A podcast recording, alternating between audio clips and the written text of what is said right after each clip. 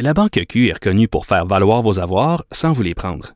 Mais quand vous pensez à votre premier compte bancaire, tu sais, dans le temps à l'école, vous faisiez vos dépôts avec vos scènes dans la petite enveloppe. Hmm, C'était bien beau. Mais avec le temps, à ce compte-là vous a coûté des milliers de dollars en frais, puis vous ne faites pas une scène d'intérêt. Avec la Banque Q, vous obtenez des intérêts élevés et aucun frais sur vos services bancaires courants. Autrement dit, ça fait pas mal plus de scènes dans votre enveloppe, ça. Banque Q. Faites valoir vos avoirs. Visitez banqueq.ca pour en savoir plus.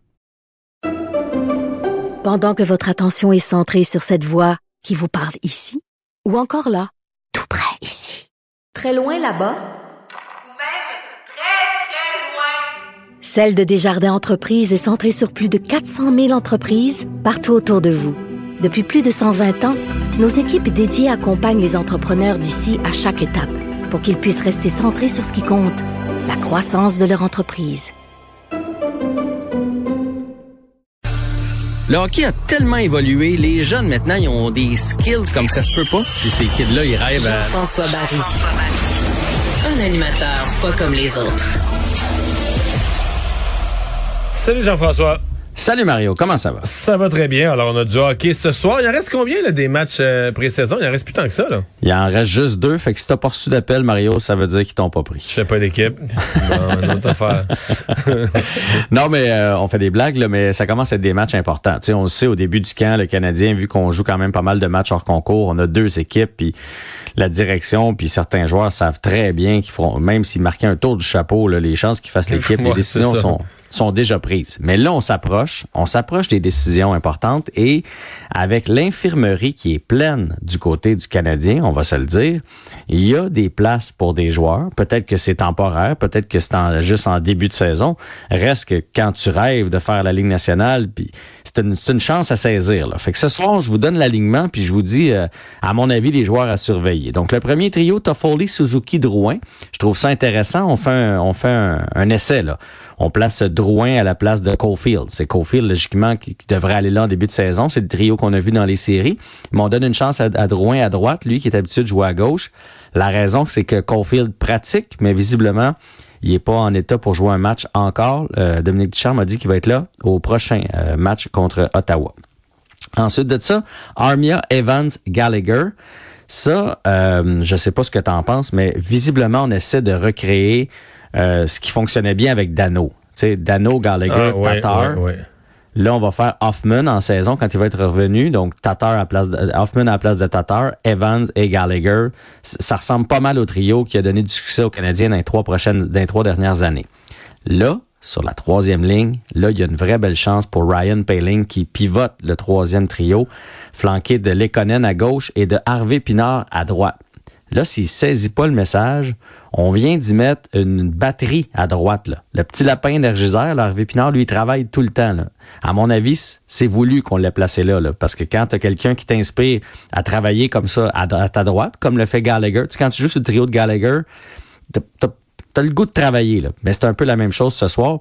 Puis à mon avis, il n'y a pas de place pour les deux. Là. Ça va être Payling ou Harvey Pinard. Donc ça, ça va être intéressant. Puis le quatrième trio, c'est Bourque, Perrault et Belzile. Après ça, à la défense, Cherrod joue avec Wideman. On va surveiller Wideman. Goulet joue avec Savard. Et Romanoff avec Fairbrother. Est-ce que tu penses qu'il pourrait ga- garder Caden Goulet pour le début de l'année à cause de la blessure de Joel Edmondson? Moi, ça m'étonnerait. Tu penses? Je pense qu'on va être prudent. euh, Un défenseur. Déjà, on va être prudent après Kotkaniemi à faire jouer trop vite un jeune. Puis il me semble qu'un défenseur, c'est encore pire. Mais je suis d'accord. Je je suis d'accord qu'on va être prudent. Mais tu sais qu'il y a le droit à neuf parties avant que ça compte, neuf parties pour qu'on puisse les retourner chez les juniors. Fait que comme Edmondson n'est pas encore prêt, il Pour en jouer trou. 3-4 au début, pour le tester. Ben, on pourrait le tester. C'est une belle expérience pour lui. Euh, puis tu sais, il est Et quand- si il tu le testes, ça veut dire que t'es prêt à avoir une belle surprise puis à dire, OK, ce gars-là est bien meilleur qu'on pensait déjà, puis de le faire jouer, là. Je pense que Goulet est beau- beaucoup plus près euh, de la Ligue nationale qu'on croit. Puis euh, j'ai entendu l'autre fois Dominique Ducharme dire que en- entre les lignes, on pouvait comprendre qu'en début de saison, il n'y aurait pas de problème à partir avec. C'est après les c'est après les fêtes. Est-ce qu'après les fêtes, on va encore le voir dans notre alignement? Est-ce qu'après les fêtes, quand le hockey prend une coche, quand ça devient du hockey pour hommes, est-ce qu'il va encore fitter là, ou ben on va le promener dans les estrades, dans l'alignement, puis c'est ça qu'on veut pas faire. Mais je pense qu'en début de saison, quand les, les vétérans, on va se le dire, là, les vétérans, ça part un petit peu plus lentement des fois, ça, le temps que le train se mette en marche. Lui est déjà prêt. Je pense, je pense pas qu'on ait peur de gauler en début de saison. C'est plus qu'on veut pas le brûler rendu en deuxième moitié. Tu nous as fait un, beau tour d'équipe, là, mais puis l'infirmerie est pleine. C'est vrai que c'est étonnant comment il y a de monde à l'infirmerie présentement pour le Canadien. Mais il me semble qu'il y a un cas qui est plus mystique, là. Qui, Qu'est-ce qui arrive avec Price? Mais, mais, il me semble que ça arrive souvent qu'avec Price, c'est comme il est pas à l'infirmerie, là. il est comme chez le sorcier. Là. on ne sait pas trop. non, mais on sait pas trop où ce qui est. Il est-tu blessé? Il est-tu malade? Qu'est-ce qui se passe? C'est quoi? Tout le monde parle entre les lignes, des phrases, les émissions de sport où on sait pas trop, on n'ose pas.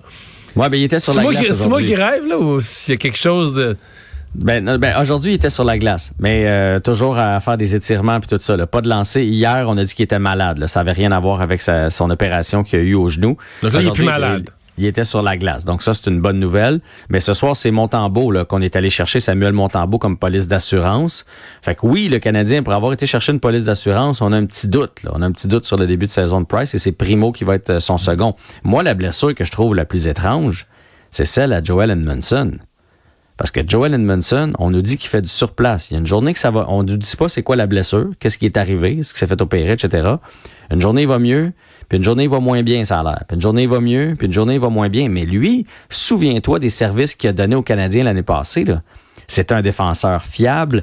Il a joué robuste. Il a, il, a jeté mitaine pour défendre ses coéquipiers. Il prenait des grosses minutes en désavantage numérique qui était spectaculaire.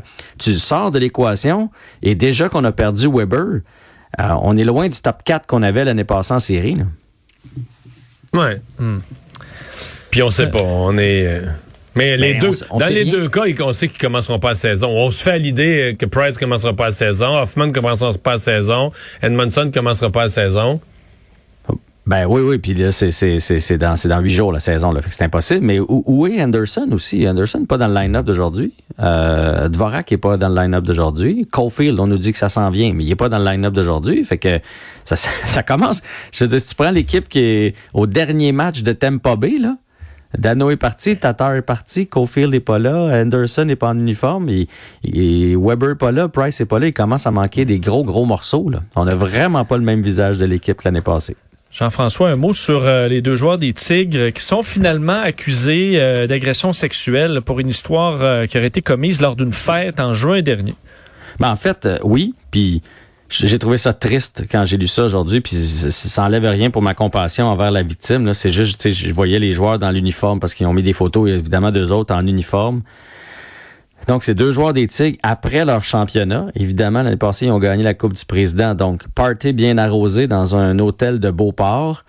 Euh, ils ont eu du plaisir, puis euh, ils ont euh, ramené une fille. La, version, c'est qu'ils ont ramené une fille dans une chambre d'hôtel. La version, c'est qu'il y c'est un joueur qui aurait ramené une fille. Et finalement, quand elle est arrivée dans la chambre, il y avait un autre joueur. évidemment, les autres ont démenti ça. mais là, aujourd'hui, ben, la, police a décidé de porter des accusations. Ils sont pas accusés encore, mais il y a des accusations. oui, ils sont accusés, mais je veux dire, ils sont pas coupables. Donc, puis là, on connaît leur nom. Donc, c'est Nicolas Daigle et Massimo Silassino. Euh, agression sexuelle pour les deux, avoir produit des enregistrements euh, contre la volonté de la personne pour les deux.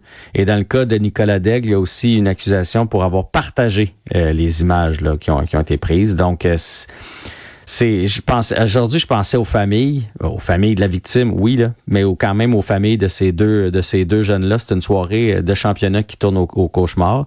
La Ligue junior majeure du Québec s'est donné 48 heures pour réagir. Honnêtement, je vois pas comment on peut Personne ne comprend, hein? même la ministre tout à l'heure avait l'air, personne veut planter la Ligue parce qu'on se dit, ben là, ils ont ça à gérer, c'est pas drôle pour eux, puis, euh, mais là, tu te dis, 48 heures, 48 heures de quoi? 48 heures pour faire quoi? On sait pas trop, là.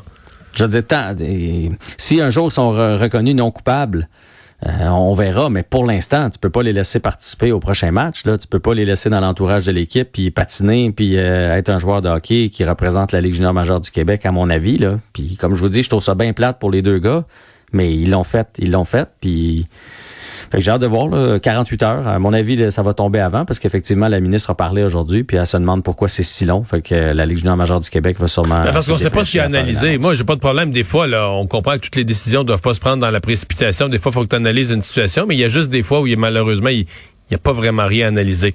Hey, en 30 secondes, euh, blessure euh, qui prive le CF Montréal d'un bon joueur. Là.